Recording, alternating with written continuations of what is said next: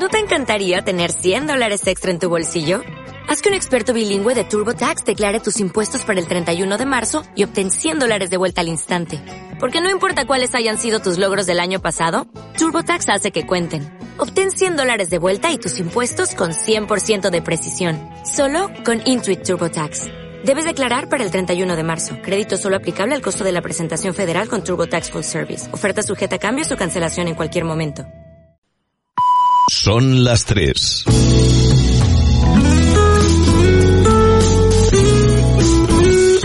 Radio Las Palmas FM.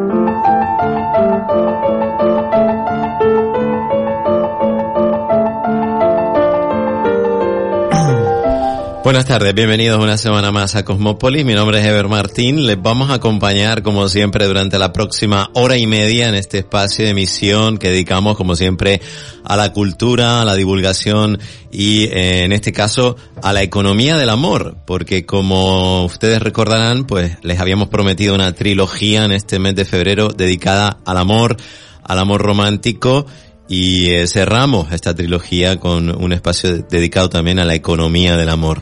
Eh, me acompaña como siempre aquí a mi derecha, muy cerquita, Cristina Corsali. Cristina, bienvenida. Gracias, Ever. Buenas tardes. Muchísimas gracias por estar aquí una semana más y por haber organizado, digamos, este uh, casi, yo diría, el buen rollo que hay en este estudio en, en Radio Las Palmas en, en, esta tarde de jueves. La verdad que estamos muy bien acompañados. Sí, sí, tenemos la casa llena, como a mí me gusta. La casa llena, muy buen ambiente y además con algunos de los mejores profesionales que tenemos en esta isla, en, en, en esta industria que también es el, el amor. Luego les vamos a contar algunas cositas. Ya saben que nos gusta adentrarnos en el mundo, de, digamos, de, la ciencia para contarles, desvelarles datos sobre lo que, lo que cuesta también eh, enamorarse. Eh, una inversión en todos los sentidos y esta industria del amor que mueve también muchísimo dinero. Les vamos a contar, como digo, cosas muy interesantes y yo creo que les van a, a, a, a entretener y, y, a escandalizar algunos de los datos que les vamos a dar, ¿no? Directamente. Eh, pero primero y en la primera parte del programa Cristina, como digo, lo vamos a, a dedicar a, a, unas entrevistas muy especiales porque estamos muy bien acompañados hoy en el estudio. Aquí a mi izquierda me acompañan los responsables de Don Juanes, eh, Wedding Planners, y les puedo dar ya la bienvenida. Iván, Marco, bienvenidos. Bueno, buenas tardes. Muy buenas tardes. Lo primero, muchísimas gracias por hacernos un, un, huequito en esa apretada agenda, que sé que están ustedes siempre con mucho lío, mucho trabajo y eh, agradecerles que nos hayan hecho ese huequito en sus agendas y en sus corazones para estar aquí esta tarde con nosotros. Bueno, bueno. Un placer, un placer. Muchas gracias a ustedes por invitarnos, nos parece maravilloso. Nos da hasta un poco de pudor esto de hablar de amor y de negocio del amor, porque lo vivimos de otra manera, pero bueno, vamos a intentar aportar todo lo que podamos. Bueno, bueno sobre todo vamos a intentar no escandalizar a nadie. que nos asusten las parejas. Muy bien, la verdad que lo, lo, primero que creo que debo hacer es felicitarles porque ustedes han recibido este año 2023 de nuevo eh, un premio, ¿no? Importante. Yo creo, Iván Marcos, ser reconocido dentro de la industria, el trabajo que ustedes están realizando merece la atención de los medios especializados y en este caso, eh, Wedding Planners, creo que eh, ustedes reciben otra vez una, un premio, ¿no? Por ese trabajo que están realizando, llevando la ilusión y el amor de las parejas a buen término. Así es, la verdad es que estamos muy orgullosos de que un, un año más, eh, yo creo que ya es el quinto año que consecutivo que recibimos este galardón, que las parejas con sus votaciones, con sus votaciones nos hayan elegido de nuevo como, pues bueno, como su wedding planner de confianza, ¿no? Sí, nos sentimos un poco, como el argot ahora carnavalero queda muy bien, como un poco la, la filarmónica de los wedding planners, ¿no? Ganando premio tras premio, si nos da un poquito de, nos enroja mucho, pero nos da mucho orgullo, efectivamente, porque es la opinión de, de la gente que al final ha llevado a ese altar, ¿no? Y que te diga, después de su boda, ese día tan importante, tan especial para ellos, oye, qué bien lo has hecho, que te puntúe así, nos encanta, la verdad, es el mejor premio. Eh, bodas.net creo que es la, el espacio y eh, como dicen ustedes además cinco años no de manera consecutiva eh, obteniendo este premio esta digamos eh, reconocimiento de, del público. Ahora nos van a contar un poquito más Iván y Marcos cómo se inicia esta aventura y cómo hemos llegado hasta aquí, ¿no? Pero quiero también saludar aquí a mi derecha porque tengo eh, a la responsable de una de las tiendas, digamos, con más clase, con más elegancia en lo que a bodas se refiere también. Estoy hablando de la propietaria, en este caso, de Rosa Clara Las Palmas y tengo aquí a mi lado a Mar Guerra. Bienvenida, Mar. Mm, buenas noches, muchas gracias por esta invitación. Muchísimas gracias a ti por estar aquí con nosotros. Eh, sé que, bueno, estabas un poquito al principio nerviosa porque venías a hablar con mucha responsabilidad de esta tienda que diriges con tanto cariño. Y lo primero que te quería es también felicitar, ¿no? Porque la verdad es que eh, creo que diriges un espacio que en Las Palmas es un punto de referencia, ¿no? Para cualquier persona eh, y en este caso para las novias, ¿no? Que se quieren eh, casar y creo que lo haces con maestría y con mucha elegancia, Mar, así que bienvenida y enhorabuena por ese espacio que diriges. Muchas gracias. Pues la verdad que lo que hago es entregarme a las novias. Es lo que me gusta, lo llevo viviendo muchos años y tuve esta gran oportunidad con ayuda de mi familia y, y así lo hemos hecho. Eh, me dedico plenamente a mis novias, como yo digo. Mm, es un trabajo que realmente tienes que decir la verdad en todo momento. Eh, y que las novias confíen en ti. Al final esta es una firma que para mí mm, hay mu- muchísimas firmas, pero me debo a Rosa Clará y es una apuesta que he hecho, sobre todo por alguien que me falta y hago lo que me gusta.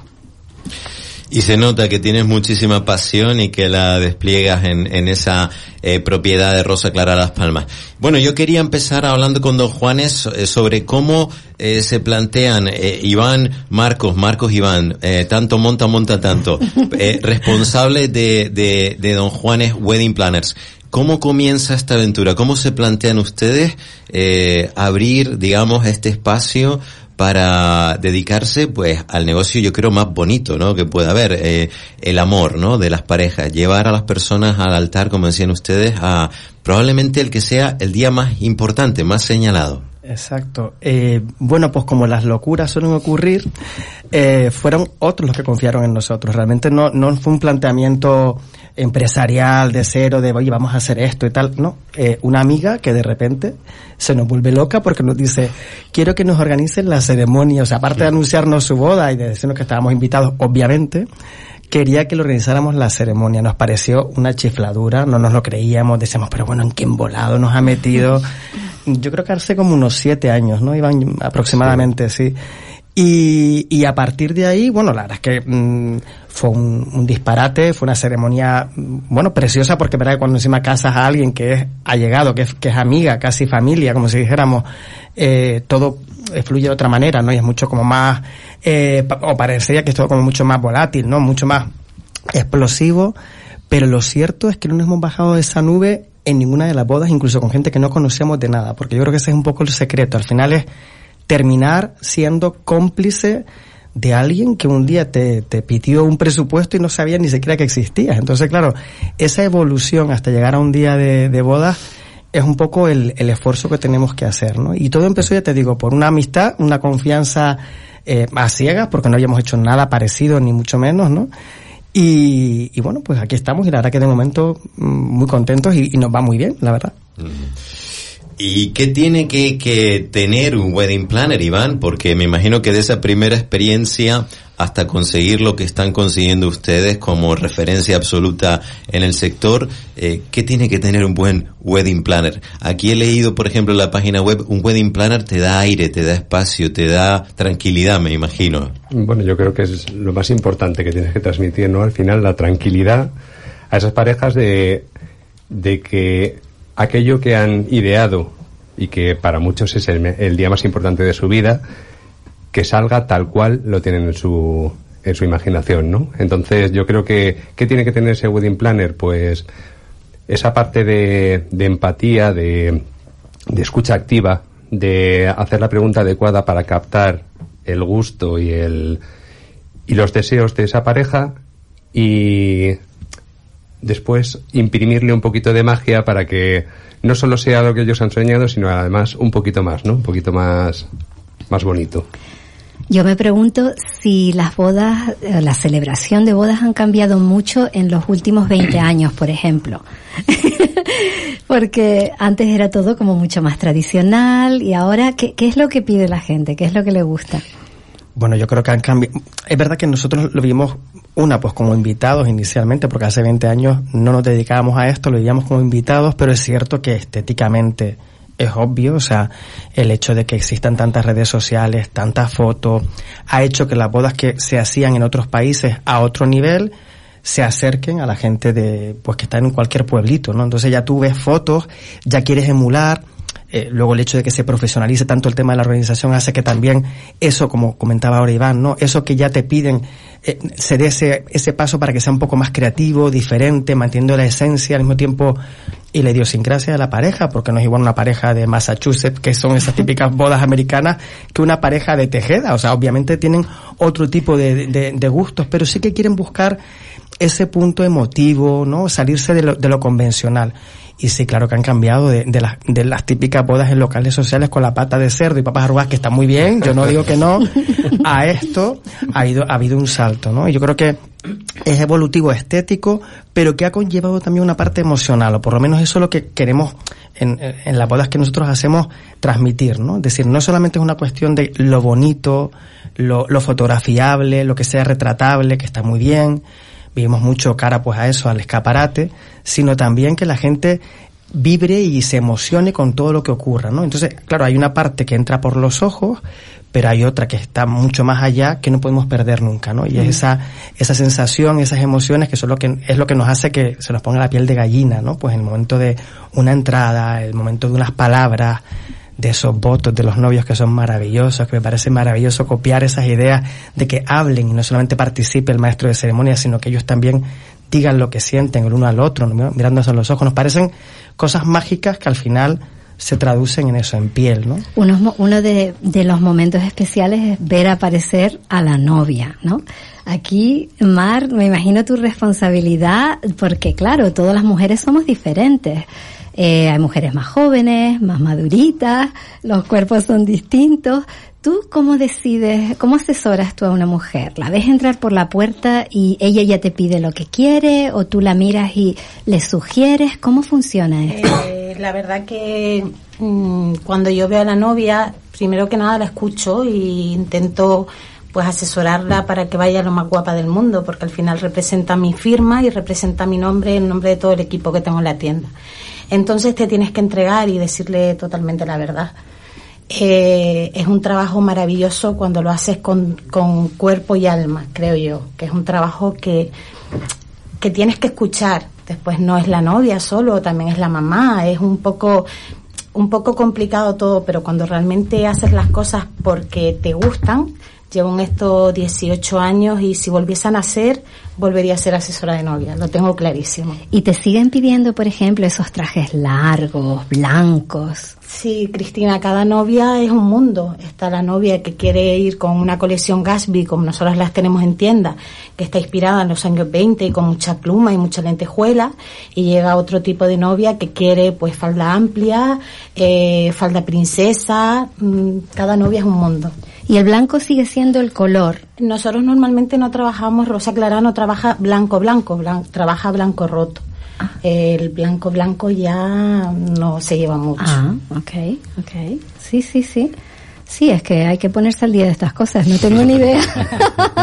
yo, yo, quiero aportar porque Mar, que yo la he visto trabajar, es muy, es muy modesta, pero aparte de tener una tienda de, de, novias preciosa, una línea maravillosa, trabaja, ella será Mar Guerra, pero da mucho amor a las novias, un amor, y eso yo creo que es su secreto, ¿eh? Mima, claro. ropa, y de verdad que es, es, un gustazo verla trabajar y acompañar a una novia en ese momento. Es que hace falta eso, claro, porque vas a ser el centro de atención, Al es final... tu día, quieres sentirte como una reina, todo el mundo te mira y tienes que sí. estar...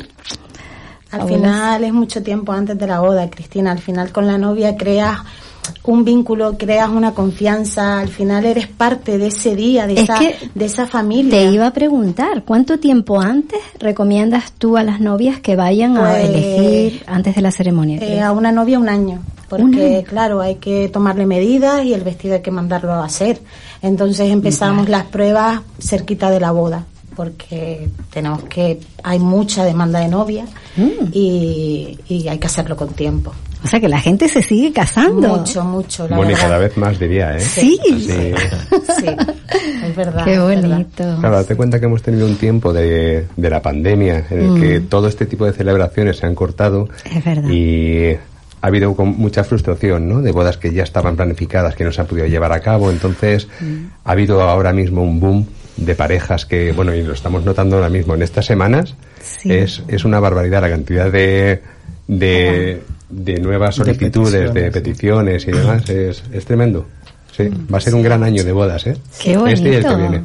Qué bien, Qué ¿no? bien. Qué Porque buena además, noticia. claro, contrasta contra todos los demás que estamos escuchando por ahí de las típicas cosas que, que suceden en el mundo, pero qué bonito que esto continúe, sí. Y que haya momento para la, felici- la felicidad Sí, ¿no? y para sí, las buenas noticias, sí. es cierto. Para celebrar la unión. Mm. Yo creo que quizás un poco también es el reflejo, ¿no? Es decir, tenemos un mundo con tanta crispación, tanta noticia Sí. negativa, tanto, bueno, aparte siempre han habido guerras, pero parece que todo se, se, se potencia, ¿no? Y eh, justamente por esto de que haya tantas redes sociales, pues aparece todo tantas veces que Claro. parece que hay 20 noticias de lo mismo y es que no te dejan respirar, que cuando la gente tiene algo bueno que celebrar, eh, lo quiere festejar, ¿no? Y lo quiere compartir con los suyos. Sí que es cierto que quizás ya la gente eh, eh, vive un poco el mundo de las bodas sin tanto compromiso. Es quizás un poco el cambio que yo veo, eh, que quizás también se, se, se, se impulsa también en el tema de la pandemia, por esto de, de acotar cuántos invitados, ¿no?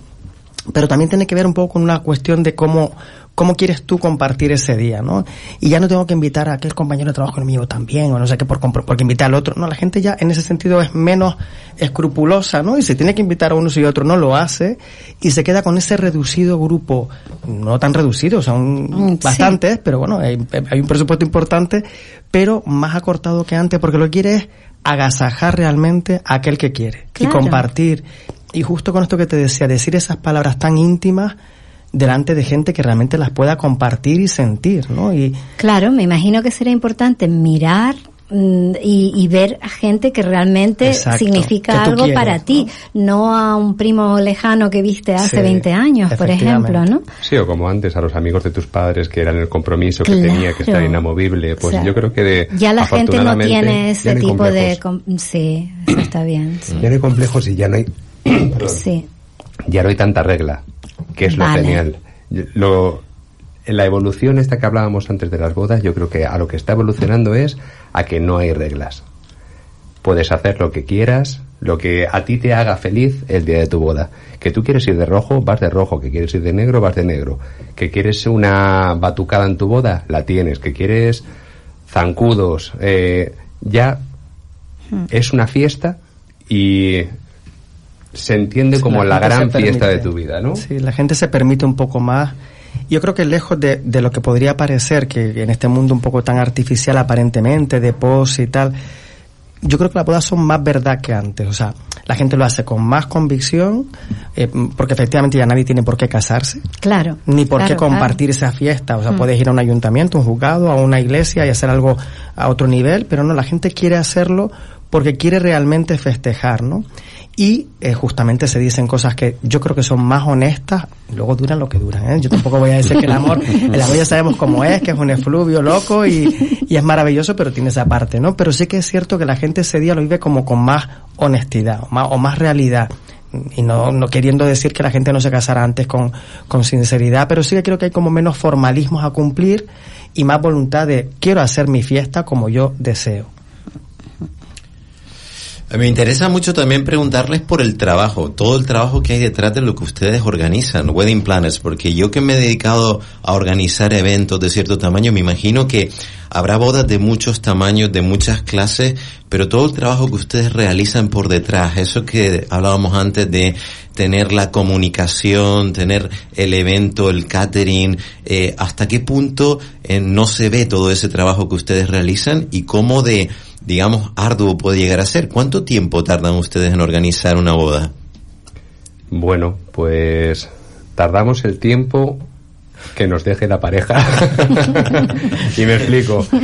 Eh, si una pareja, generalmente las parejas nos vienen contactando con, más o menos con un año de antelación a su boda. Entonces, es un año en el que y, bueno, un año o dos años según cada pareja, ¿no?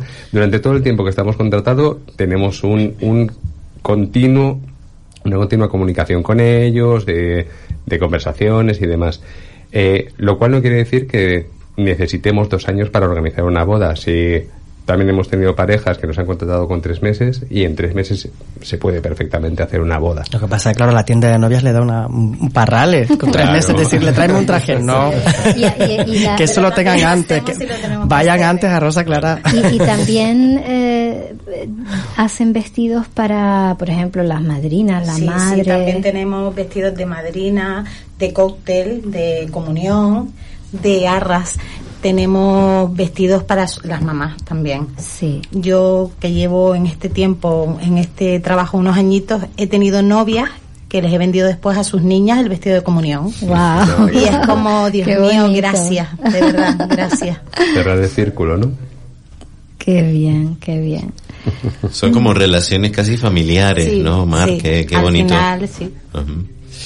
Bueno, yo quería preguntarles a, a, a ustedes, eh, hay muchos cambios de última hora, muchos cambios de opinión, esto, esto de, eh, ustedes tienen que manejar cierta improvisación, eh, Iván, Marcos, la, la gente cambia mucho de opinión o no, o se adapta bastante de ideas más o menos fijas. Bueno, es que, claro, cada boda eh, es un mundo, realmente. O sea, tenemos personas que se dejan llevar del minuto cero, que realmente eh, te dejan todo en tus manos y realmente se fían mucho porque tienen un, un grado de confianza contigo, pues curioso, ¿no? Que casi es instantáneo. Eh, y luego tenemos parejas que realmente querrían ser wedding planner, lo que no tienen tiempo, o sea, están trabajando y hay que comprenderlo también. O sea, yo, yo me parece que es totalmente lógico, ¿no? Que eh, yo siempre digo, yo no me he casado porque no he encontrado un gran wedding planner para mí. Sin que no se moleste mi resto de compañeros que lo hacen muy bien, eh, es una, una tontería, una broma. Pero sí que es cierto que eh, delegar algo tan importante en una persona desconocida requiere de, de un grado de, de confianza extrema. Entonces, es cierto que la gente, pues no que cambie, es que va evolucionando, lo que te comentaba, tú vas viendo fotos, de repente, o vas a la boda de alguien, o de repente eso, ves un vestido en otro sitio, es normal que la gente, pues la idea que tenía inicialmente, eh, vaya modificándose y evolucione. Y siempre se lo decimos a, a todos, ¿no? Cuando firmamos ese primer contrato inicial decimos, bueno, eh, partimos de una base que me dices a un año, como comentaba Iván, a dos años, si hay pandemia de por medio, a cuatro años, porque hemos tenido parejas que han estado organizando su boda desde el 2018 Wow. para casarse en el 22, que es muy fuerte. Y, y es así, ¿no? Eh, entonces, claro, en cuatro años, ¿cómo no va a cambiar? Mm, Una pareja Bueno. la teníamos sin niño y ha llegado a la boda con niños. Claro, claro, y el cuerpo, me dices, una, un año antes mm, y después empiezas a comer un poquito más y no, todo. porque al final pides el, el vestido y una pides el vestido y una vez que llegue el vestido a tienda empezamos las pruebas un mes antes de la boda. Vale, Entonces no, empeza- no tocamos el vestido mucho, sino lo menos posible para que la novia vaya perfecto ese día tan importante. Sí. y las novias, mm, ¿de qué edades a qué edades tienes, por ejemplo? ¿Qué Pues- tipo de novias ves? De todo. De todo De tipo de, todo. edades. Cuando llega el amor, llega el amor. a cualquier, en cualquier momento A de la vida. edad. O sea, jovencitas, pero también mayores, a lo mejor segunda boda, Sí, tercera. sí. No Sí. hay una edad mm, establecida para una boda. O... Claro, y te piden todas más o menos lo mismo, o por ejemplo las más maduritas quieren algo más mm, conservador, menos Hombre, ya escote, cuando- los bracitos cubiertos. Sí, Cristina, ¿no? ya los bracitos ya, yo por lo menos ya los tengo que tener topaditos, entonces ya no me veo a mi edad con un palabra de honor que es muy respetable, por Vale, favor. Sí, pero sí, hay señoras que sí quieren mm, hacerlo, pero más discreto no, y más ya elegante. te piden una manguita, pues Sí. te piden un algo más, más discretito. Sí. Yo creo que cada vestido tiene su edad y cada novia es un mundo, como Claro. dije al principio. Claro, claro. Oye, Mar, y, y hemos visto eh, novias maravillosas, ¿no? A lo largo del tiempo. Todas las novias son Eh, maravillosas. todas las novias son maravillosas. Eh, las revistas del corazón, hay mucha inspiración ahí fuera también. Eh, evidentemente vemos bodas, eh, pues, de la aristocracia, la monarquía. Eh, todos tenemos alguna imagen, ¿no? Icónica de alguna novia. No sé, Jacqueline Onassis, por ejemplo, me viene a la mente. La- las novias están muy puestas también en lo que es eh, mm, eh, diseño, saben mucho lo que quieren, vienen con muchas ideas. Hay algunas que tienen sus cosas muy muy claras, pero hay otras que no, que para eso estamos nosotras, un equipo profesional para ayudarlas y que, y que vayan guapísimas. Que seguro que lo van, ah, van guapas ese día, pero con el vestido ahí. Pero hay muchas que te digan, yo quiero ir como Meghan Markle o, o este es el estilo que a mí me, me gusta. Algunas sí, algunas no. De todo. Tú estás preparada para que lo que lo para que lo que pida, sea, para lo que sea. Y ya y como me, me llama mucho la atención que has dicho un par de veces que tú tienes que decir la verdad. Y me imagino que es un momento igual un poco comprometido que hay alguna alguien quiere algo que realmente no se ve bien y tú tendrás que decir mira mm, ah, Siempre intenta guiar a la novia, Cristina, porque al Sí. final la novia no es un vestido que se prueba todos los días, no es un vestido que, que compras en una tienda mm, de calle, claro. es un vestido de novia, entonces al final no saben mucho cómo o lo que le puede favorecer o no le puede favorecer y para eso estamos nosotras, para ayudarla. Muy bien. ¿Y se usa mucho los, los complementos o cuanto más sencillas mejor? Hoy en día, digo yo. Se No puede ir muy sencilla, pero por ejemplo un complemento muy importante que es para la novia es un velo y se sigue llevando el velo. Eh, una novia Wow. con velo todavía yo las veo después de 18 años que llevo en este mundo y se me ponen los pelos de punta, de verdad.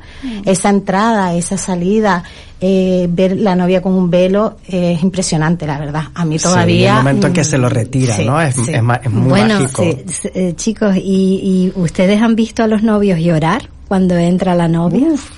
Sí. Llorar, pero bueno, hemos tenido incluso que llevarles agua, o sea, sobre la marcha, porque lo ves ahogándose. Tuvimos uno en noviembre justamente, que bueno, además es un, es un tiarrón increíble, tal, él como que parece que no iba, mm, él no, no, no, parece que la boda no iba con él. Bueno, bueno, bueno, unas lágrimas que se las bebía, es maravilloso, ¿eh? Y nosotros llorar con él, claro. Por supuesto. Claro, tienes es que intentar disimular porque tienes que seguir trabajando, obviamente, pero sí, se emociona mucho, emociona lo que comentas, ¿no? De, de ver esa novia.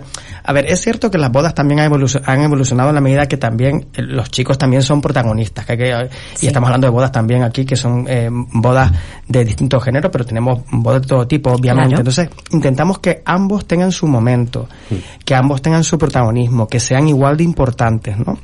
Lo que pasa es que sí que es cierto que el mundo novia, eh, bueno, claro, mm, teniendo aquí a Mar delante, que te voy a decir, es una maravilla. O sea, la moda en, en la mujer a ese nivel todavía ha evolucionado mucho más y yo creo que las mujeres son más arriesgadas a la hora de, de ponerse cosas un poco distintas a lo que habitualmente se pone. A nosotros nos cuesta a veces mucho más romper los cánones, ¿no? Afortunadamente empieza a haber gente, eh, bueno, más que ver al Harry Styles, ¿no? Como se viste, que me parece una maravilla y dice, bueno, qué, qué guau, cómo rompe, ¿no? Pero no es lo más, lo más frecuente. Entonces sí que es cierto que a, que a pesar de que, la, de que efectivamente la edad haya influido, yo creo que también hay mujeres, bueno, hombres y mujeres que se casan con más edad porque la gente también tarda más a veces en hacer sus proyectos personales y, y el amor a veces pues mm, hasta que encuentras el momento, como lo quieres hacer también, debes de tener un capital, requiere de ese tiempo para, para, para acumularlo, ¿no? Al final sí que es cierto que eh, también cómo, cómo llegamos, que llegamos con más cuidados y tal, nos permite seguir luciendo vestidos maravillosos, ropas maravillosas, a pesar de que tengamos una edad pues ya no tan, tan, tan pueril, ¿no?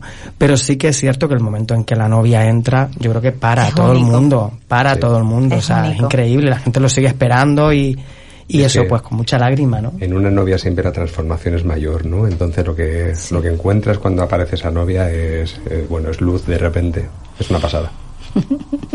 Es bonito la verdad. Así que chicos, animarse también a traer a ropas nuevas, colores nuevos, que, que es maravilloso también verlos a entr- entrar a ellos, ¿eh? Claro, claro.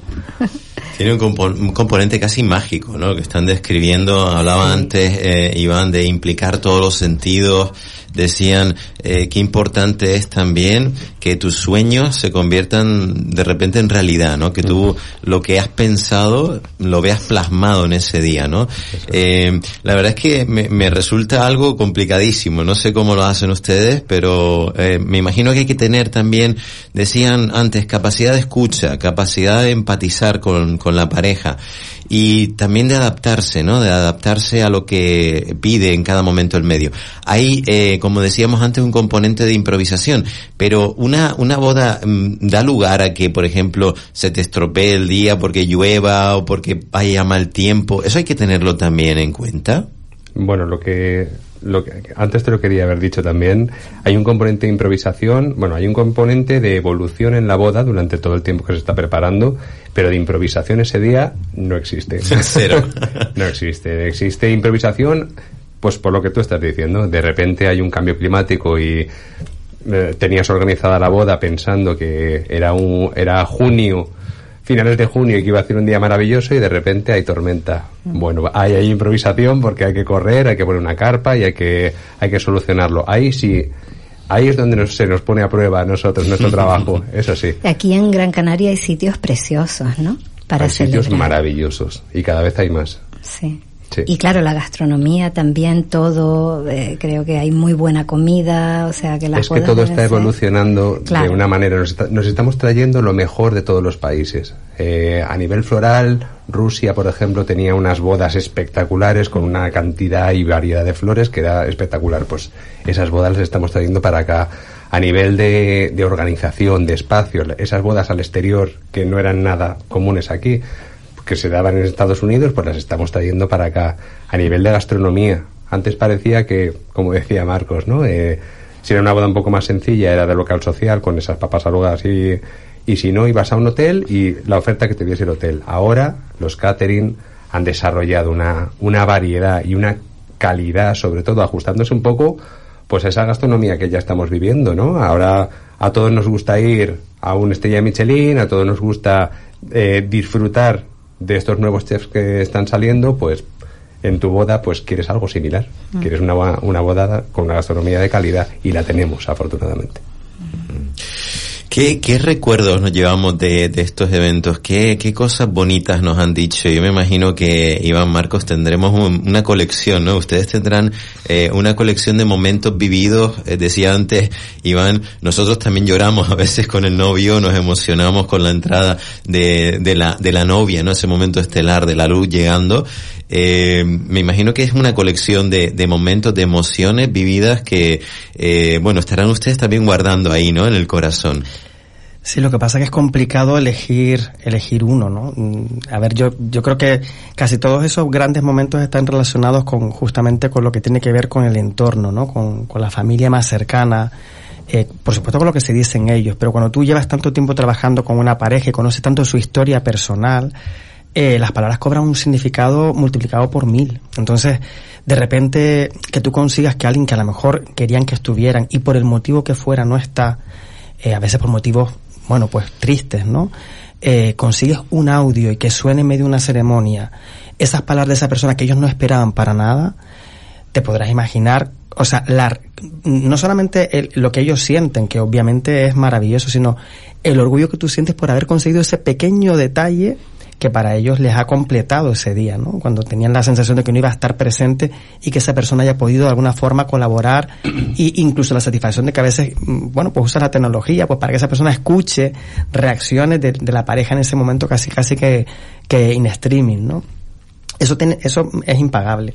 Yo sé quiero decir que, bueno, también cuando hablamos de emociones no solamente nos referimos a lo, a lo obvio, ¿no? A la lágrima, que es normal que ocurra y un poco lo que, lo que uno espera, ¿no? Siempre se dice no hay boda sin lágrimas porque no hay, no hay entierro sin risas, tristemente, pero es así, ¿no?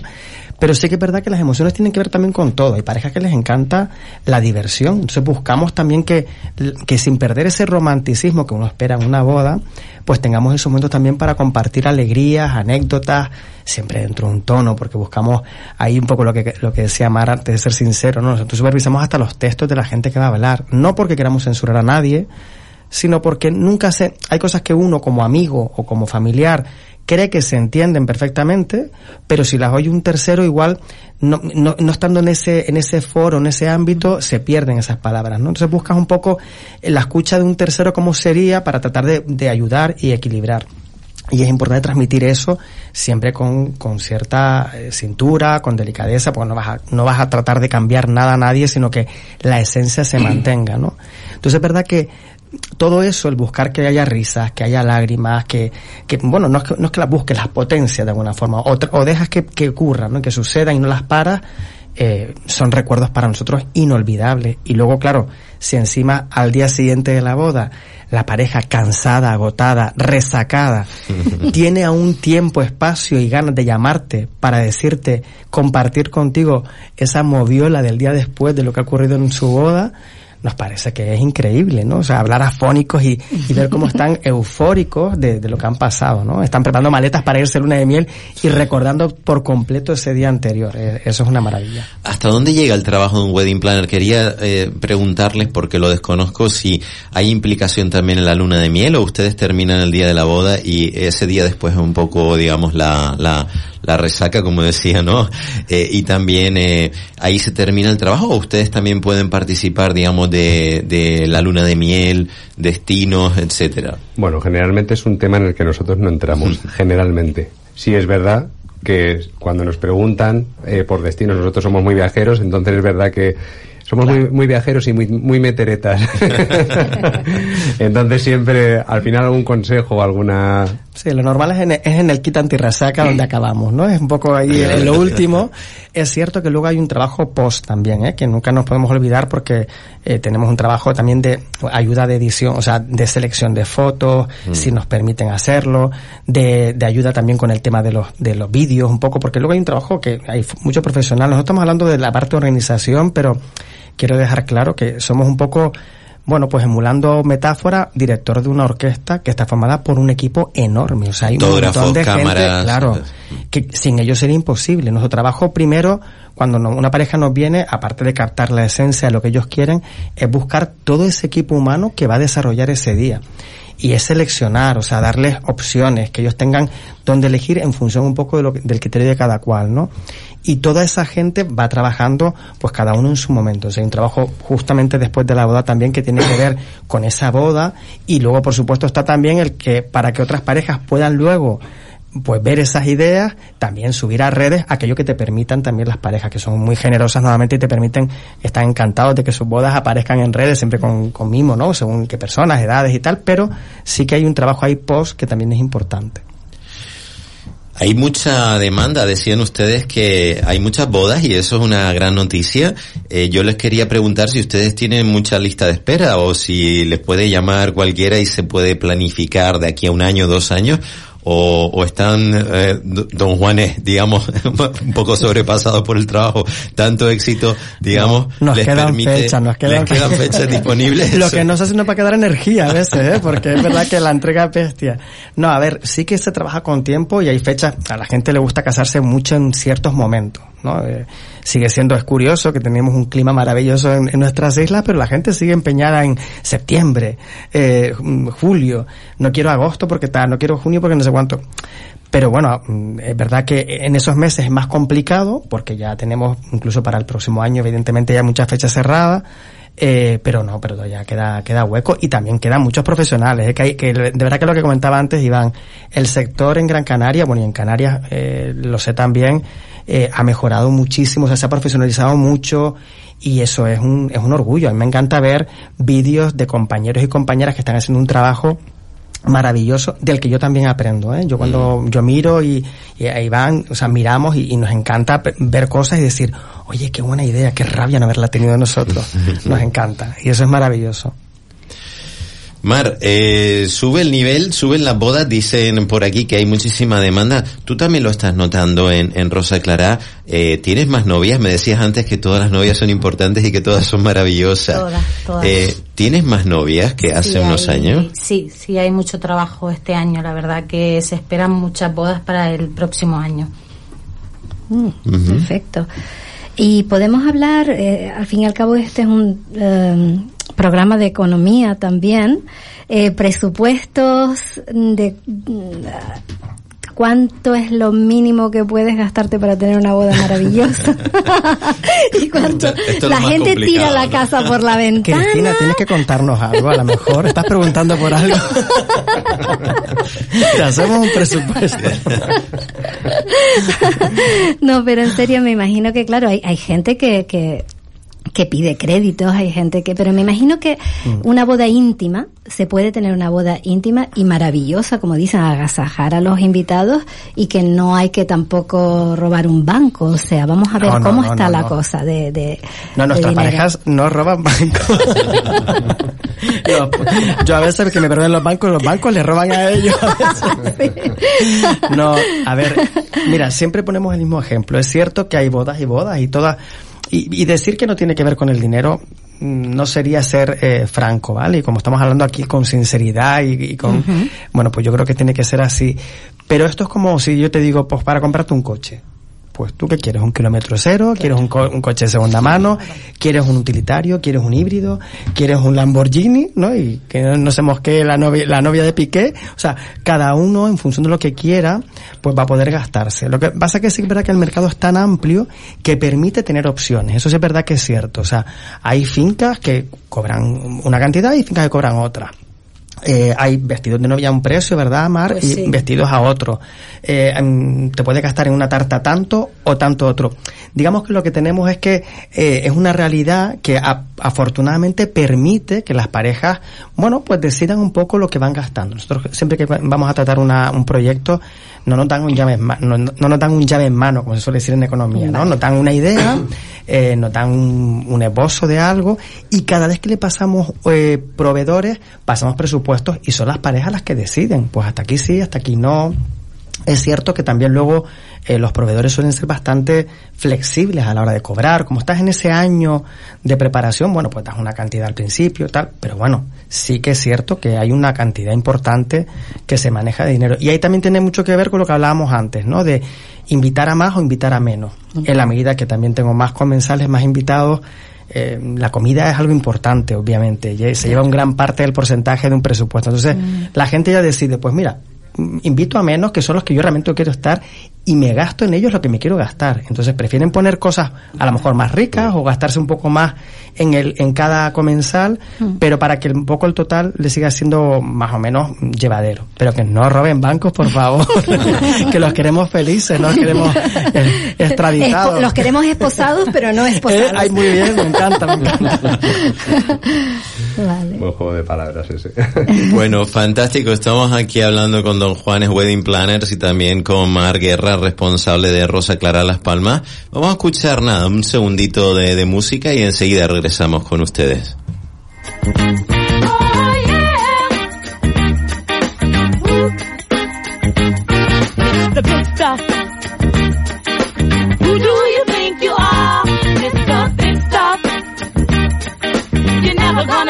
love.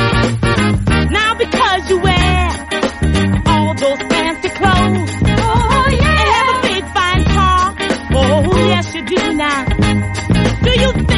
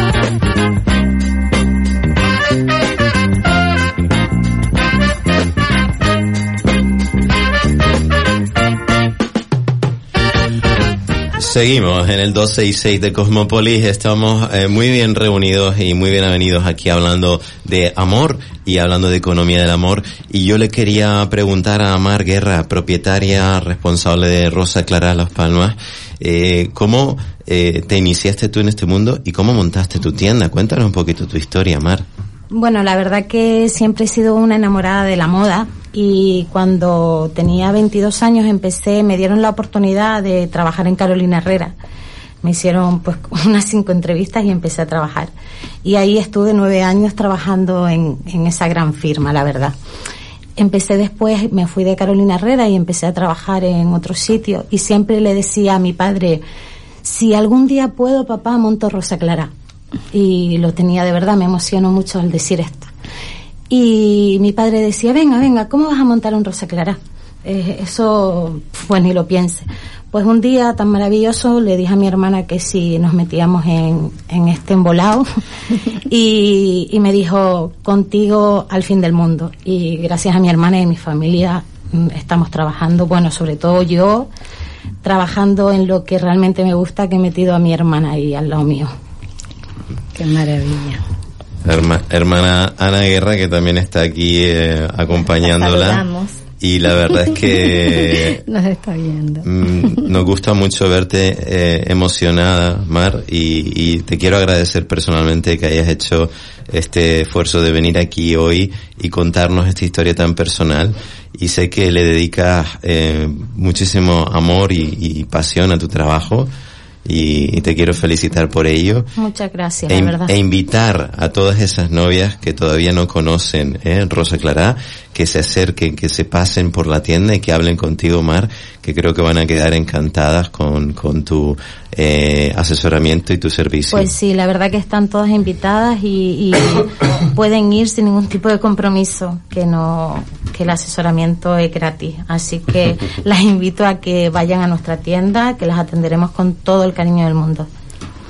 Muy bien.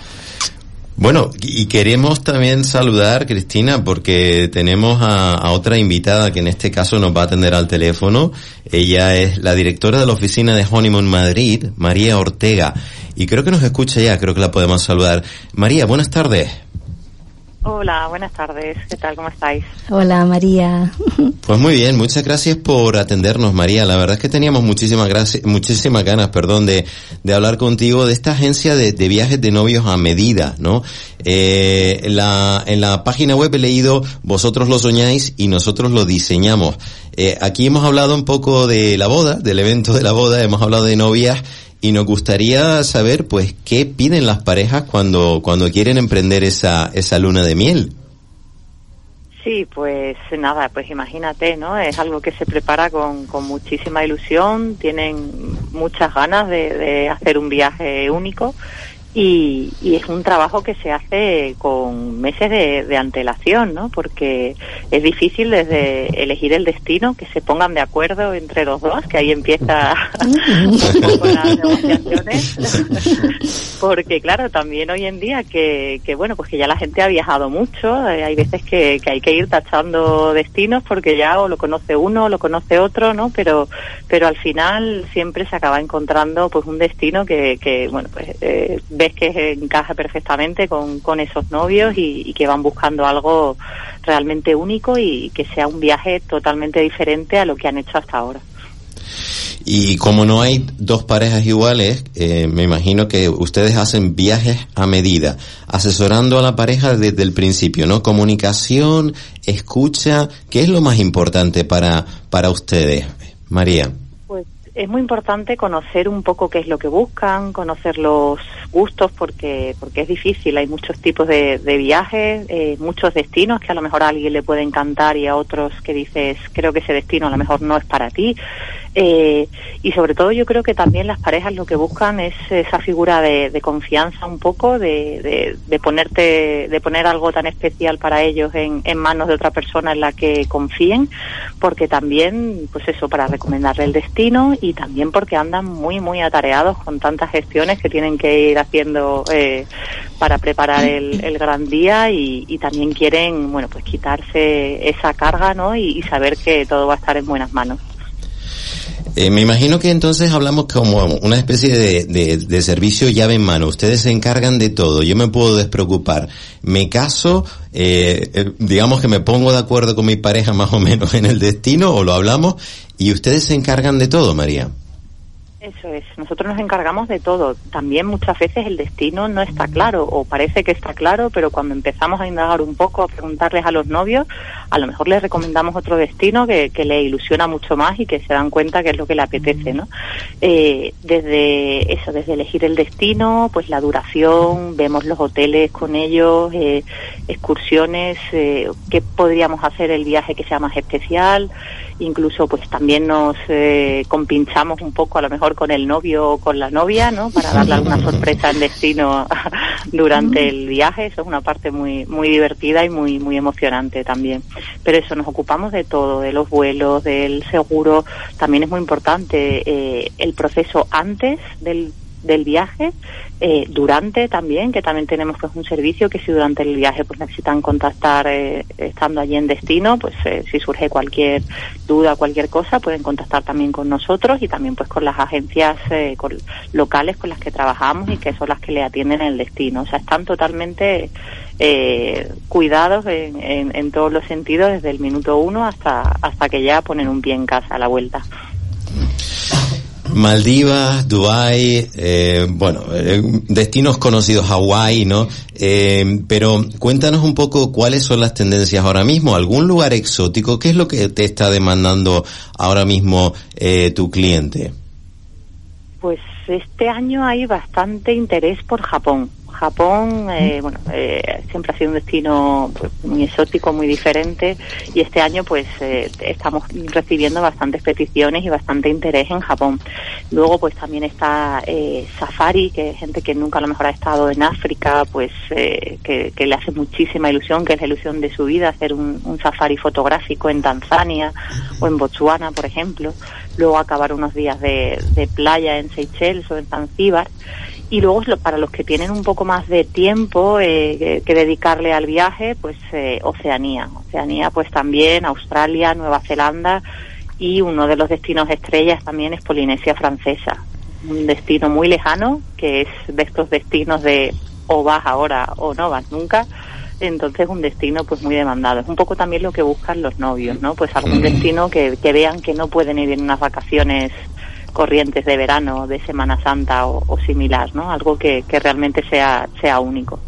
Este último me ha encantado, ¿no? Me ha transportado completamente esos cuadros de, de Paul Gauguin, Eh, ¿eh? estamos Polinesia todos Francesa. soñando. Estamos soñando ya, ¿no? Porque claro, hablamos de destinos y me imagino que cu- cuál, tú que llevas 20 años en esto, ¿cuáles eran los destinos tradicionales? Que es cierto, ya todos viajamos mucho más, conocemos esos sitios y claro, queremos ir más lejos, pero eh, ¿a dónde iba antes, por ejemplo, la gente cuando se casaba? Pues bueno, mucho Asia, un poco por lo, por lo diferente, ¿no? De, por ver algo totalmente distinto, que Asia se sigue vendiendo muchísimo, destinos como Sri Lanka, que, que no era tan conocido hace, hace muy poco tiempo y está ahora pues bastante de moda. Pero antes, por ejemplo, bueno, pues como mucho, pues iban a, a Tailandia, ¿no? Pero bueno, antes hacían eh, viajes mucho más cercanos, ¿no? Pues eh, islas griegas o Egipto, por ejemplo, que se siguen vendiendo. Son destinos que siempre se van a seguir vendiendo, pero bueno, la verdad que la tendencia es irse cada vez lo más lejos posible, estar el mayor tiempo posible y, y en un sitio que sepas que no vas a volver. Me imagino, María, que también es importante tener eh, partners que ofrezcan, eh, digamos, toda esa calidad que ustedes quieren tra- transmitir en el servicio. Y he visto aquí en la página, pues, marcas que todos conocemos, ¿no? Virgin, Fly Emirates, pero también Marriott, Hilton. ¿Es importante para ustedes también relacionar el trabajo con la calidad, con el prestigio de otras marcas? Es fundamental porque nosotros tenemos que apostar por, por colaboradores que estén a la altura, ¿no? Y que, que sepamos que no que es una apuesta segura, ¿no? Que no que no va a haber ningún fallo. En los viajes, bueno, pues nunca puede haber ni no puede haber un fallo, no puede haber un malentendido, pero menos en un viaje de novios. Es una responsabilidad muy grande y nosotros necesitamos pues trabajar con proveedores que estén a la altura. Eso no quiere decir que tengan que ser necesariamente el hotel de más lujo de, de un destino en concreto, pero sí eh, eh, hoteles, por ejemplo, proveedores que hayamos probado también en nuestras propias carnes. Nosotros somos un equipo de que tenemos bastante experiencia en el sector todos, somos unos viajeros eh, apasionados que llevamos muchos años viajando, conociendo mundos y entonces recomendamos también sitios que conocemos de primera mano, que, que hemos estado, que nos hemos alojado, que, que nos dan 100% garantía, ¿no? Muchas veces pues viene la gente también, pues eso, hoy en día pues con foros de internet hay tanta información tan contradictoria que al final pues no sabes un poco dónde está la verdad y dónde no, ¿no? Entonces también lo que ofrecemos es eso, es un equipo de, expertos viajeros que llevamos muchos años viajando y muchos años trabajando en esto para, para trabajar solo con, con los mejores. Y, y tú que estás ahí, María, y, y lo ves todos los días, eh, ¿qué es lo que más valora el cliente cuando vuelve de un viaje, cuando te dan ese feedback? ¿Qué es lo que ponen ellos de manifiesto? ¿Qué, qué les ha gustado más del viaje? Bueno, pues les gusta muchas veces pues sentirse a lo mejor eh, pues muy cuidados durante el viaje, ¿no? Eh, que en todo momento pues tienen a alguien eh, presente, esté físicamente o eh, con nosotros, que, que también pues a lo mejor eh, nos han escrito a veces, hoy en día nos comunicamos muchísimo por WhatsApp con los clientes, eh, que no tiene que, que ser nada eh, suficientemente importante, pero a lo mejor nos mandan un WhatsApp, eh, María, que estoy ahora mismo en Tokio, eh, me recuerdo que me hablaste de este restaurante, ¿me puedes decir cuál era? Pues se lo dices en el momento, le contestas al WhatsApp, se lo contestas y yo creo que ese acompañamiento es lo que realmente eh, valoran, ¿no? Que, que se sienten realmente pues muy cuidados, ¿no? Más allá también que nosotros antes de que se vayan de viaje le preparamos una serie de recomendaciones eh, personales que no es que le demos una guía sino que le damos unas recomendaciones personales pues desde cosas que tienen que visitar que no se pueden perder si no lo llevan porque no tienen por qué ir con todo el viaje programado cada minuto hay cosas que van, llevan programada alguna excursión alguna visita pero otras pues que le tienen tiempo libre y nosotros les damos nuestras recomendaciones de cosas que hacer, de restaurantes, pues consejos también para que le puedan sacar más partido a su viaje.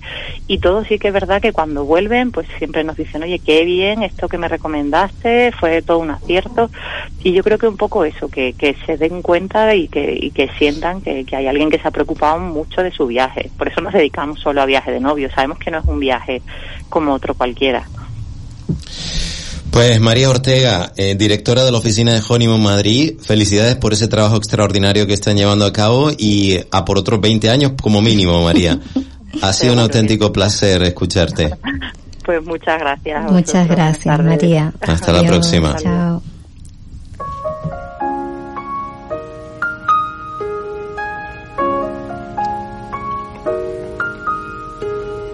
Here comes the sun, little darling.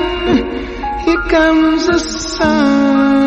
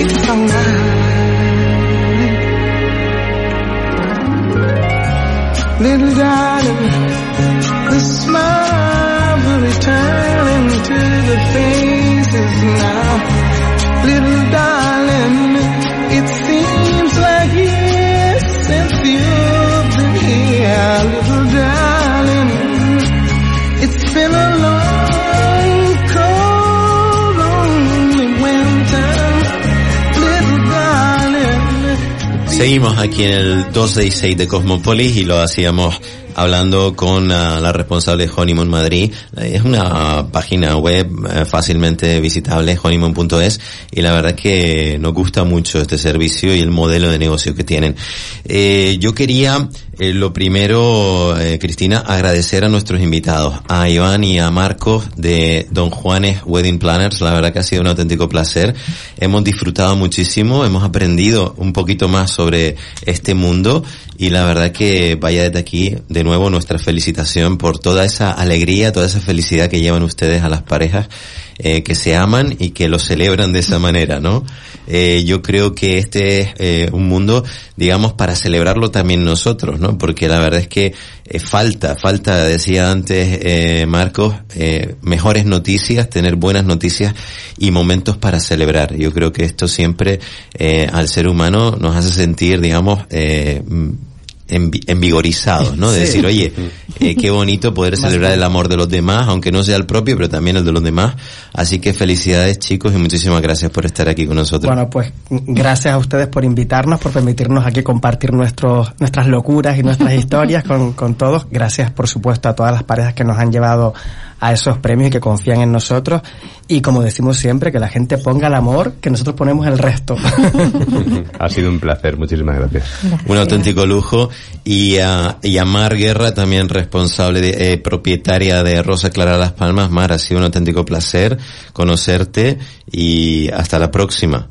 Pues muchísimas gracias a ustedes y hasta pronto. Y nada, muchas felicidades a todas las novias y gracias a ustedes nuevamente. Un abrazo, Mar. Un abrazo. Gracias. Bueno, y en lo que nosotros eh, continuamos con el último segmento del programa, les vamos a poner un poquito de, música eh, para también dejar que nuestros invitados, pues bueno, eh, acudan a, su, a sus próximas citas. Y eh, les vamos a comentar en esta última eh, fase del programa un par de estudios que hemos encontrado relevantes sobre los gastos, sobre la economía del amor, sobre lo que cuesta enamorarse, eh, que, que creo que es interesante también desde el punto de vista económico. Bueno, eh, Cristina, nos vemos nada, en un segundito, ¿vale? Y hablamos de, de estas cosas y de otras.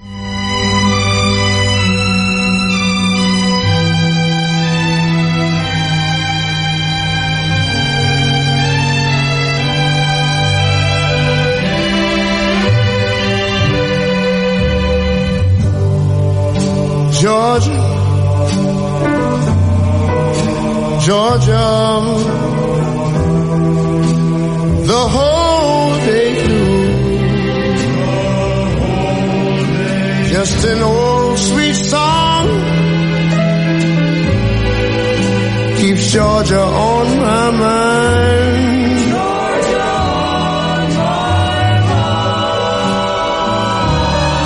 I said, Georgia,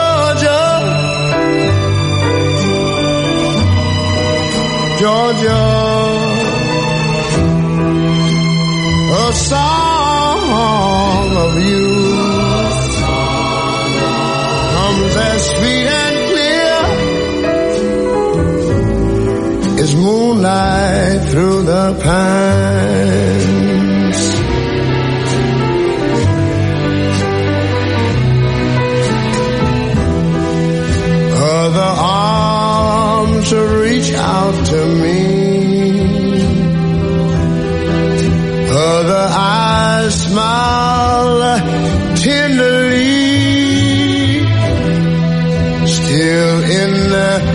Dreams I see.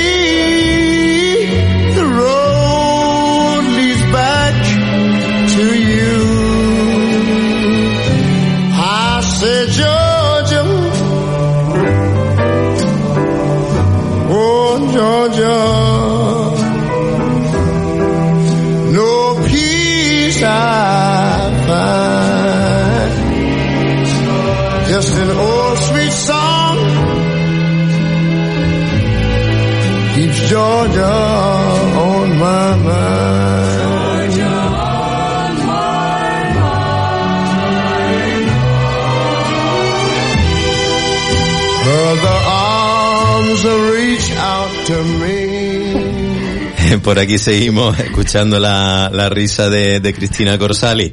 Cristina, eh, qué maravilla, ¿no? La, la economía del amor. Y la verdad es que le han dado un enfoque ellos eh, muy, muy dulce, ¿no? Muy humano también a esta industria porque la verdad es que todo el cariño que hay que poner, toda la dedicación, la escucha, eh, el acompañamiento y el asesoramiento de, de las parejas y de las novias en este caso, eh, pues en todos, en todas las fases, ¿no? Del proceso y la verdad es que eh, se nota y transmiten una humanidad increíble. Eh, Creo que es justo decir que están en buenas manos. Cualquier pareja que se ponga eh, en contacto con ellos y, por supuesto, las novias con Mar Guerra están en muy buenas manos. Es bueno saber que tenemos estos profesionales aquí en, en la- en las islas, ¿no?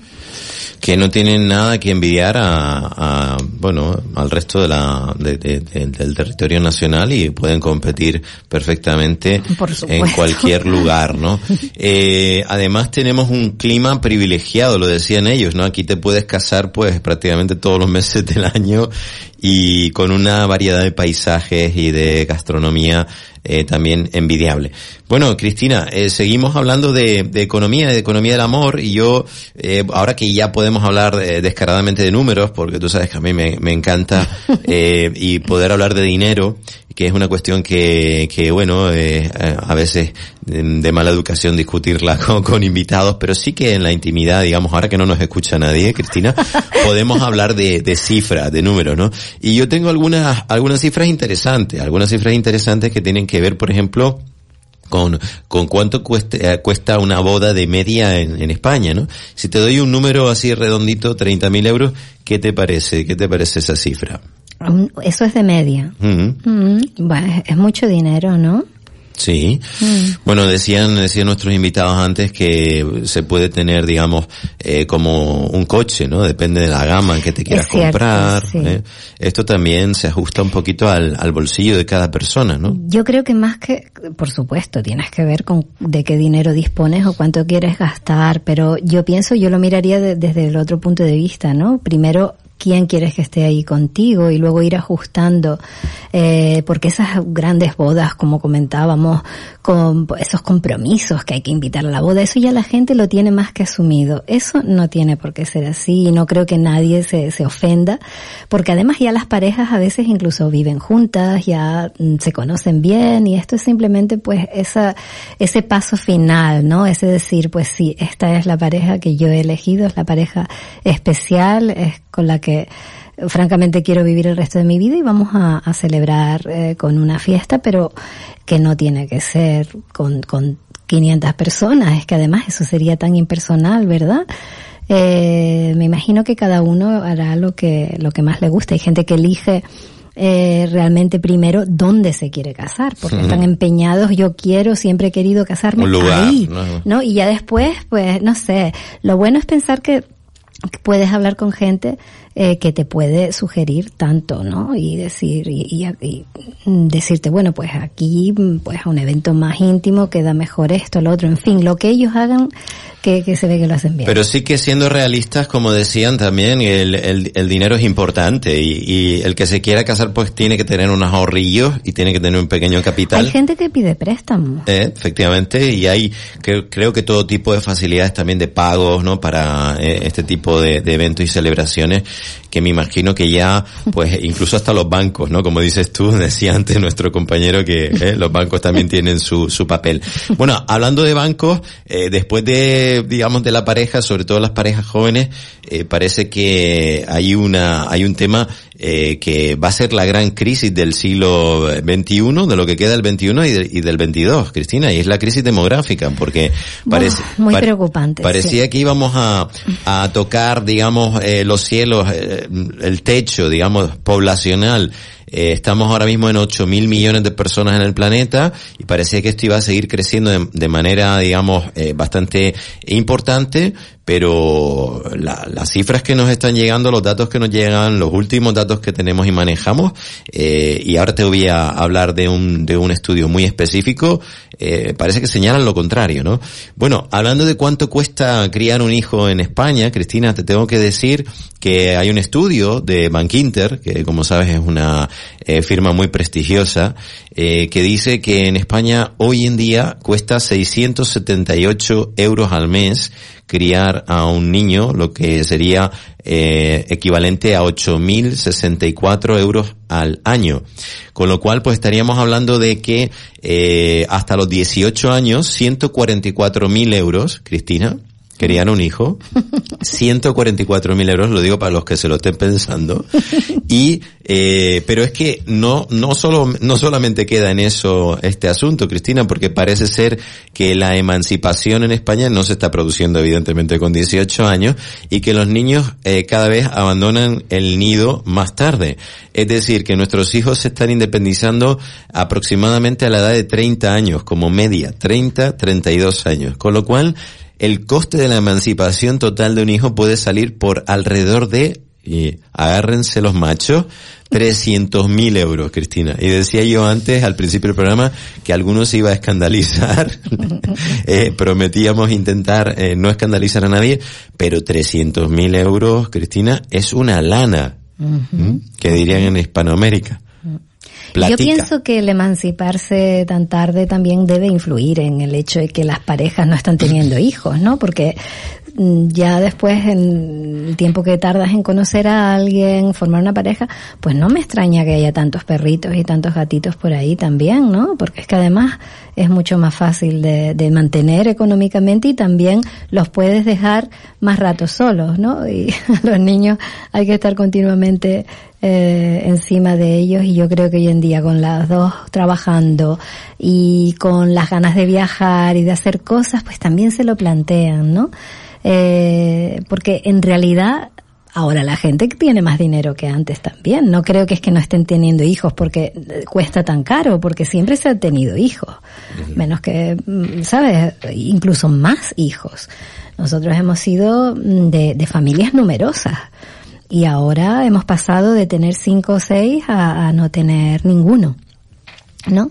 Pero no creo que sea porque estemos peor económicamente, sino porque estamos viviendo la vida como nos gusta vivirla. Mm. Nosotros hemos comido mucho bocadillo mortadela, ¿te refieres a eso, no? bueno, la verdad eh, Cristina, que eh, eh, hay un estudio, ¿no? Re- muy reciente además, que es el que quiero citar, ¿no? De hipótesis, una, una teoría desarrollada por la Universidad de, de Oslo, un estudio en más de de 20 países, eh, realmente el, muestreo son 86 países, pero se centra en, en 20 países, entre ellos España, Japón eh, y buena parte de los países occidentales, por lo cual pues nos toca muy de cerca. Y eh, en este estudio, Cristina, precisamente lo que se, se puede extraer de este estudio es que probablemente la crisis demográfica sea la principal amenaza que va a afrontar la humanidad en el año 2100. Según este estudio, Cristina, que cito, del Centro para el Desarrollo del Medio Ambiente de la Universidad de Oslo, Noruega, dice que en el año 2100 eh, más de 20 países verán su población reducida en un 50% y cita expresamente España y Japón. Y dice que otros 45 países verán reducida su población entre un 25 y un 50%. Esto suena realmente dramático, ¿no? Además dice este estudio, Cristina, que ninguno de estos países puede cubrir esta falta de nacimientos con la inmigración. Dice que es imposible.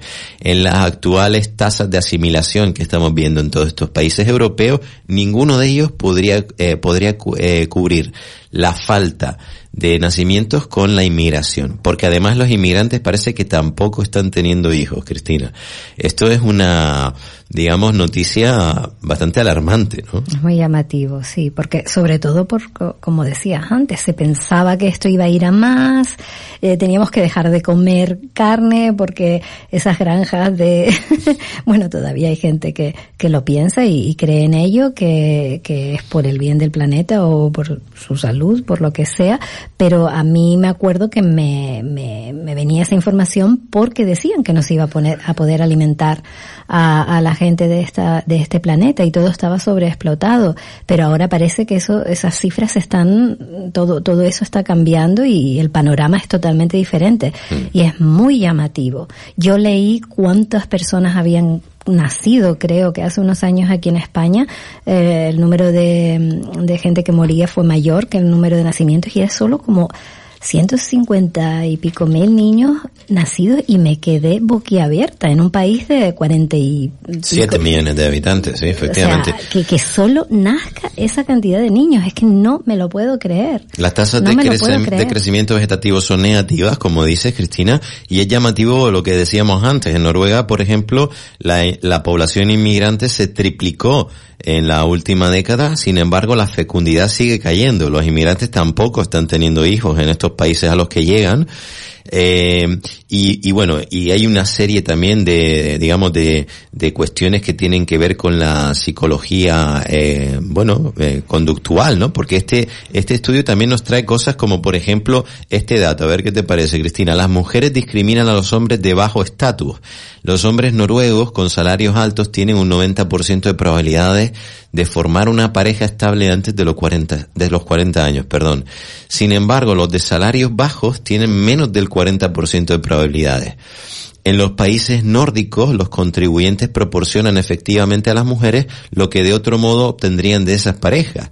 Es decir, no sé si estamos entendiendo esto, pero eh, parece ser que cada vez eh, los hombres y las mujeres tienen también más problemas para formar pareja, a pesar de lo que nos decían ahora nuestros invitados de que están viendo un resurgir el número de, de bodas, eh, parece que los datos son escalofriantes en este sentido, Cristina, que hay cada vez menos parejas estables que tengan hijos, ¿no? Que tengan hijos, sí, pero ese dato que tú mencionas de que las mujeres buscan a gente con, a hombres con mayor estatus, creo que eso siempre ha existido. De la misma manera que no creo que un hombre eh, mm, elija eh, tener eh, una relación con una mujer eh, que no tenga eh, medios. A lo mejor no importa tanto si esa persona mm, tiene un trabajo importante, un buen salario, quizás no le importe tanto, pero tampoco las personas eh, con mucho dinero, hombres quiero decir, van buscando eh, van buscando algo similar, Mm. van buscando merger Y esos esos capitales. Y lo, y lo que realmente llama la atención, bueno, claro, evidentemente ese 1% que son esos hombres que dices tú que acumulan esas fortunas eh, mil millonarias, eh, realmente el propio Elon Musk, ¿no? Que creo que, que ya va por su sexto o séptimo hijo, no sé cuántos tiene, decía que la gran crisis eh, que se nos viene encima es la crisis demográfica, ¿no? Él mismo lo, lo comentaba. Eh, sobre este estudio también se derivan otro tipo de, de cuestiones. Por ejemplo, eh, el estudio sobre cociente de sexos encuentra que cuando las mujeres se enfrentan a una escasez de varones de alto estatus, no suelen expresar estándares más bajos para una pareja a largo plazo, con lo cual en lugar de casarse prefieren la soltería, Cristina. Eh, un estudio revela, por ejemplo, que en las ciudades estadounidenses eh, con mayor población, un excedente de mujeres estas son más propuest- pro- eh, propensas, perdón, a permanecer solteras que a casarse con hombres de bajo estatus. Y una cosa que también me llama mucho la atención, en repetidas encuestas realizadas a estudiantes universitarias, un 70% de las mujeres respondió que, que preferirían ser la segunda o tercera esposa de un multimillonario antes que esposa exclusiva de un hombre normal. Claro, pero tú lo has dicho, estos son chicas que están en la universidad. No son mujeres. Esta encuesta se ha hecho entre unas jóvenes que quizás no tengan ambición, no sé, están a lo mejor en la universidad a la casa de un marido, como se suele, se solía hacer y que todavía existe, muy para mi, para mi sorpresa. Eh, pero claro, tú le haces la misma pregunta a una mujer con fundamento, una mujer que tiene trabajo y no te va a contestar eso. Ujú. Y muchas preferirán enamorarse, si, si están enamora- enamoradas de un hombre pobre y vivir con él, que ser la tercera op- opción de un hombre rico. Es que eso, eso también no, no, no, po- no podemos generalizar. Las mujeres no pensamos así. Todas las No, mujeres. ha- habría que ver cuál es el sesgo de confirmación y en este caso cómo se realiza la pregunta, pero parece ser que no están decidiendo tanto sobre la independencia porque evidentemente hoy en día las mujeres tienen independencia económica Claro. y la mayor parte de ellas no necesita eh, de, de subvenciones Por o de que las mantenga el Estado, pero en este caso nos habla específicamente de una preferencia, ¿no? Prefe- prefieren, digamos, eh, pues ser eh, tercera o cuarta o Es que- querida de un multimillonario que tener una pareja, digamos, de bajo estatus. Pero ¿no? vamos a ver, si esta encuesta la hubieran hecho entre todas las mujeres a distintas edades, distintos estatus y todo, ese resultado iba a ser diferente. Porque primero, que una mujer mm, eh, trabajadora e independiente te va a decir, ¿cómo? Que, que yo sea la que no, no, eso a lo mejor es esto, las chicas universitarias que dicen, qué difícil está estudiar. Yo prefiero, porque además los valores están cambiando. A lo mejor es que estas mujeres, pero vamos a ver, si hay mujeres que se pagan la universidad acostándose con hombres, ¿qué, qué vas a esperar de gente que hace esas cosas? Pues no me extrañaría que para ellas fuera mejor ser la tercera o la cuarta opción de un hombre millonario que tener que tener una, una pareja con la que no va a poder viajar o lo que sea, porque está claro que ellas mismas no van a trabajar para conseguirlo eso eh, por sí mismas. O sea, estamos hablando de un grupo reducido con una mentalidad, o sea, un grupo reducido de personas, de mujeres con una mentalidad muy específica. Lo que llama la atención, bajo mi punto de vista, Cristina, no es tanto esto, sino que el hecho en sí de lo que se está analizando en la Universidad de Oslo es que la libertad sexual ha dado como resultado, digamos, eh, una, eh, si queremos, involución, ¿no? En la forma de pensar de nuestras jóvenes, por lo menos en esa universidad y en ese espectro, digamos, que tú estabas señalando, de jóvenes universitarias, porque esto de la poligamia o la poliginia ya lo vivimos, por ejemplo, en el mundo islámico. Es Claro. muy habitual, ¿no? Es decir, pero mm, lo que se infiere, digamos, del resultado de este, de este estudio es que la libertad sexual, es es decir, eh, el mundo de libertad sexual que se vive en Europa ha dado como resultado, primero, el no nacimiento de hijos, ¿no? Eso está clarísimo, ¿eh? está viéndose eh, seriamente reducido el número de nacimientos. Y lo segundo que parece interesante es que hay una especie como de vuelta a ese modelo de poliginia, poligamia de un hombre, digamos, poderoso, con estatus, con dinero, que tiene una, dos, tres, cuatro o varias eh, mujeres o varias parejas, ¿no? Eh, esto Mujeres. yo creo que cuando menos llama la atención. ¿no? Llama la atención, pero también es ese cambio de- en los valores, ¿no? Eh, eh, afortunadamente, mm, en esta primera parte del programa hemos visto como hay parejas que sí eligen eh, eh, dedicarse el uno al otro sin, vamos, sin contemplaciones, no, no se les pasaría por la mente eh, extender el, el, el cupo, ¿no? En esa relación, que los hay, por supuesto, pero que es posible que sí, que esas personas en- eh, encuestadas pues no tengan esos valores, no valoren una relación, dedicarte enteramente a una persona y con tal de estar bien económicamente les daría igual compartir eh, a ese hombre que no sé, si los, si los amaran de verdad no sé cómo se hace, la verdad, porque una cosa es que no te quede remedio formar parte de un harén en un país eh, Determinado. de- determinado porque no te queda otro remedio y otra cosa es que tú elijas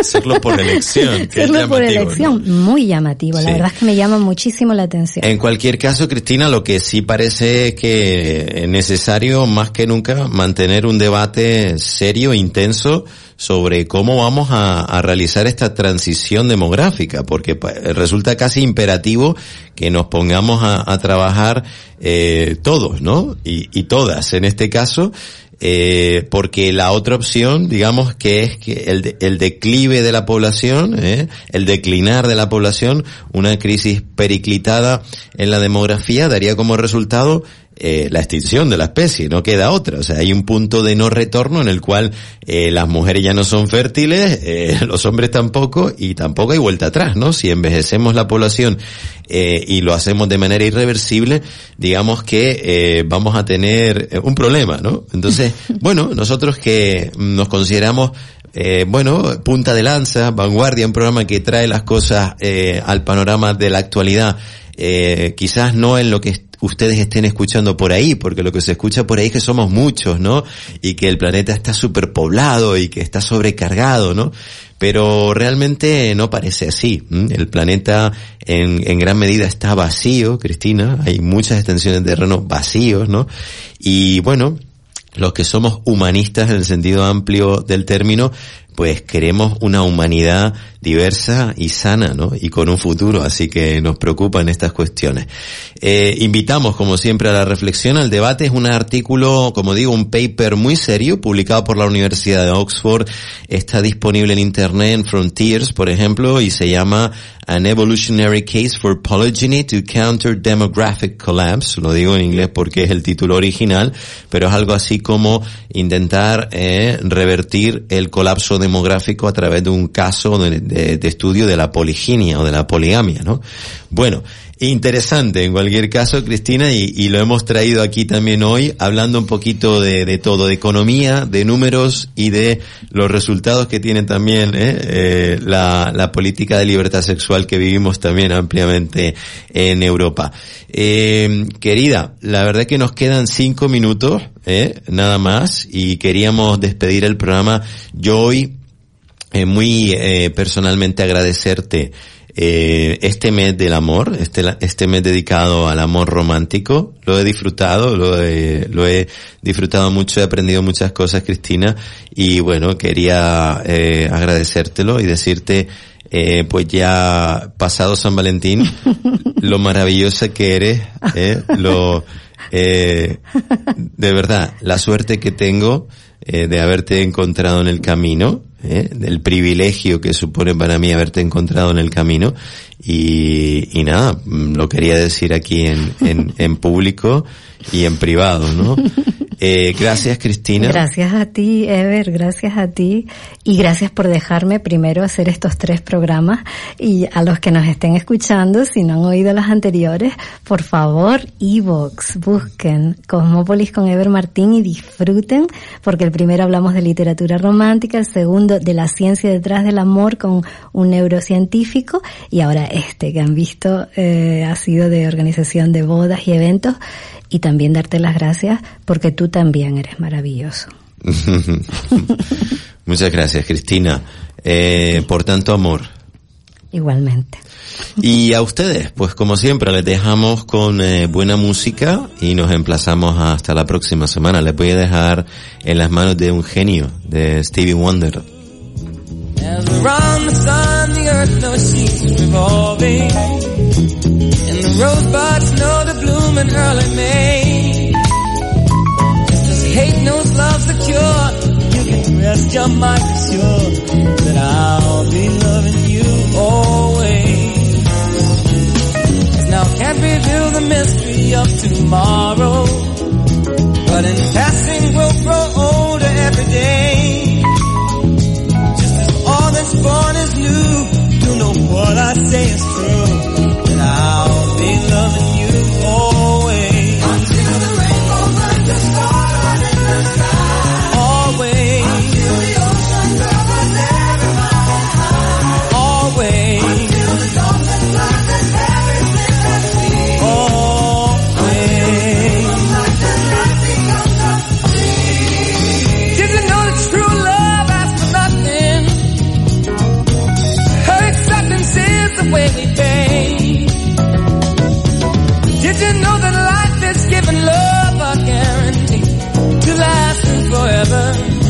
Another day? Just as time knew to move on since the beginning, and the seasons know exactly when to change. Just as kindness knows no shame, nothing for your joy and pain. And I'll be loving you always. As the day I know I'm living, but tomorrow could make me the past, but that I mustn't fear know deep